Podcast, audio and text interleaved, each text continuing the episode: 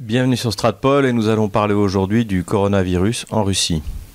À la demande de plusieurs de nos auditeurs, j'ai décidé de faire une vidéo sur ce qui se passe actuellement en Russie et la manière dont euh, le pays se protège du coronavirus et les mesures qui sont prises ainsi que les conséquences qu'on peut attendre sur l'économie. Tout d'abord, un petit peu d'histoire. La dernière fois que la Russie a eu affaire à un risque comme ça d'épidémie ou de pandémie, eh bien, c'était en 1959-1960, lorsqu'un touriste a ramené d'Inde la variole et ce qui a failli euh, provoquer une catastrophe sanitaire. L'infection s'est répandue extrêmement vite et dès qu'elle a été euh, détectée par les médecins euh, soviétiques, eh bien, tout un système a été mis en place, tout un plan a été mis en place pour circonvenir l'épidémie. À ce moment-là, le KGB est rentré en action et a repéré, isolé toutes les personnes qui avaient risqué d'être contaminées. Un hôpital spécial a été mis en place pour soigner toutes les personnes euh, touchées et euh, Moscou a été mise en quarantaine. Une énorme campagne de vaccination a été lancée pour les habitants de Moscou et de la région de Moscou. Environ 27 000 personnes pour les soins ont été mobilisées. Plus de 3 000 centres de vaccination ont été ouverts. Plus de 8000 équipes spéciales dédiées ont été envoyées euh, dans les bureaux, dans les logements, pour pratiquer les vaccinations. Et en quelques jours, 5 500 000 moscovites ont été vaccinés et plus de 4 millions d'habitants de la région de Moscou aussi ont été vaccinés.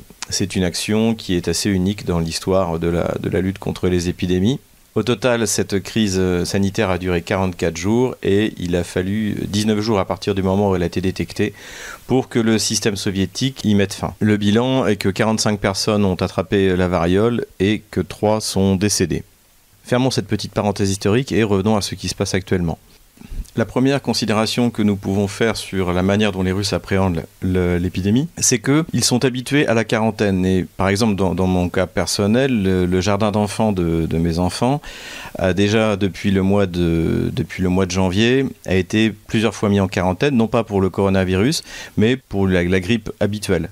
Donc les Russes sont habitués à réagir de manière assez prompte et assez radicale à toute menace euh, virale, dirons-nous. En ce qui concerne le coronavirus particulièrement, les Russes ont depuis le début suivi euh, l'affaire euh, d'assez près, notamment en coopérant avec les Chinois.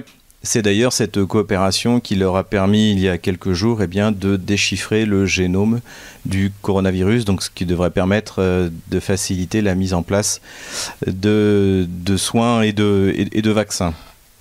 La Russie a pris des mesures euh, immédiates dès que la, menace s'est faite euh, trop pressante à ses frontières, donc en, coupant complètement les communications avec la Chine, sans pour autant reprocher quoi que ce soit à la Chine et, même notamment sur la chaîne d'information principale Russia 24, il y a eu un reportage qui présentait avec euh, beaucoup de, respect, d'admiration les mesures radicales qui avaient été prises par la Chine pour combattre le virus, les, les désinfections, les confinements, etc., etc. Et donc après la Chine, immédiatement lorsque l'Italie ou la France ont représenté un danger pour la santé publique russe, euh, les frontières ont été contrôlées et les ressortissants russes, bah, dont je fais partie, lorsqu'ils arrivaient à Sheremetyevo, donc l'aéroport de la ville de Moscou, étaient contrôlés, la, température était prise par des caméras thermiques et les gens sont confinés, donc ceux qui rentrent de ces zones à risque sont confinés 14 jours chez eux avec un contrôle assez strict, hein, puisque la, police peut venir vérifier que vous êtes bien chez vous et que vous ne sortez pas. Ensuite, toutes les caméras, notamment dans les transports en commun, eh bien, sont reliées à des systèmes de détection euh, faciale et d'intelligence artificielle, ce qui fait qu'il y a déjà euh, plusieurs centaines de, de contrevenants qui ont dû payer une amende pour avoir enfreint la règle de confinement. À côté de ça, les réunions publiques ont été également rapidement interdites. Donc tout ce qui est euh, sport, théâtre, concert, cinéma, euh, tout cela a été, a été interdit en dessous de, 50 personnes. Et on recommande aux entreprises d'utiliser au maximum le télétravail. Cela dit, aujourd'hui, les mesures qui sont prises par le, gouvernement russe sont moins radicales que celles qui sont prises par le gouvernement français. Sans doute pour les raisons que j'ai évoquées, c'est-à-dire que dès le début, des mesures, euh, des mesures radicales vis-à-vis de la transmission du virus par les étrangers ont été prises. Ajoutons que les écoles ont été fermées et que désormais l'enseignement par, euh, par Internet, notamment dans les, écoles publiques, c'est également mon cas personnel pour un de mes enfants, eh bien, euh, a été mis en place et, fonctionne plus ou moins bien, euh, avec les limites bien sûr qu'un tel système représente. Ce qu'on peut dire aussi, c'est que comme en France, il y a, y a, de l'inquiétude, je dirais pas de la panique, mais une, une inquiétude, mais que la population russe s'est autodisciplinée, sans doute encore une fois parce qu'elle a l'habitude de ce genre de quarantaine Et donc on n'a pas assisté à, ces scènes qu'on a vues en France, où une partie de la population française, on va dire en sauvagé, s'est battue dans les supermarchés. Voilà donc la manière dont les Russes appréhendent eh bien, cette épidémie de coronavirus. Donc on est plutôt dans une séquence où les cas de, maladies euh, apparaissent. Il faut noter qu'aujourd'hui, 8 personnes ont été soignées de, de cette maladie, dont euh, des étrangers, chinois et italiens et qu'il n'y a eu euh, qu'un seul mort. C'est une dame de 70 ans qui est morte d'ailleurs d'autres infections. Donc, comme on a pu le noter d'après ce, qui est, euh, sorti dans, la presse en général, c'est que ce sont les personnes âgées, les personnes qui ont déjà une infection, qui sont les plus touchées. Comme en France, il y a eu beaucoup de théories qui ont été annoncées, qui ont été présentées euh, à droite à gauche. Donc le gouvernement russe et le président Vladimir Poutine lui-même a pris la parole pour apaiser les gens. Alors il n'y a pas eu de grande déclaration, nous sommes en guerre, etc. Beaucoup moins d'emphase qu'on a pu l'observer en France. Une volonté de rassurer puisque Vladimir Poutine lui-même s'est engagé à faire toute la transparence sur la situation exacte de la maladie en Russie. Notons que l'essentiel des cas concerne Moscou largement et puis, et puis Saint-Pétersbourg. Quelles sont concrètement les mesures qui ont été prises? Eh bien, euh, un hôpital dédié a été euh, ouvert à Communarka, donc c'est dans le sud de Moscou, où tous les malades eh seront regroupés. Il y a deux jours, le gouvernement russe, dont le premier ministre aujourd'hui est M. Michoustine, a annoncé différentes mesures qui ont été prises en coopération avec, avec l'Alliance pour le combat contre le coronavirus. Donc c'est une alliance publique-privée qui regroupe le Fonds russe pour l'investissement direct, l'Union des producteurs et des entrepreneurs. Yandex, euh, donc, qui est une espèce de Google russe, et Mail.ru, qui pareil est une espèce de, Yahoo russe.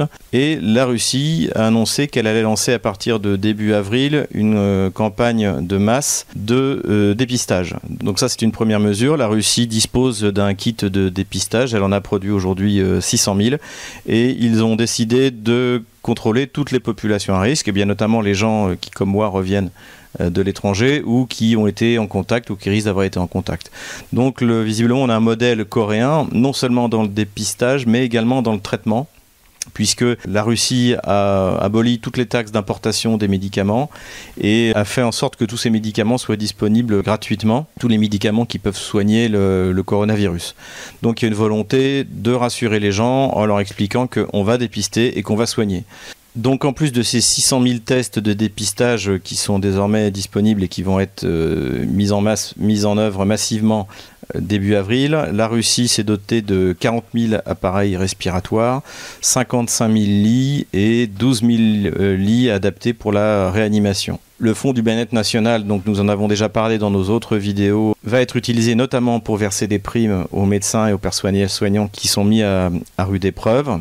À côté de ça, du point de vue économique, l'agence anti-monopole, le ministère euh, de l'économie, contrôle rigoureusement les prix de première nécessité. Comme également nous l'avions dit dans une autre de nos vidéos, du point de vue agricole, la Russie produit et même exporte tous les produits de base, sauf bien sûr quelques fruits ou quelques légumes. Mais globalement, la Russie ne mourra pas de faim et les prix ne devraient pas subir une inflation euh, délirante dans la mesure où justement ces produits de première nécessité sont produits en Russie.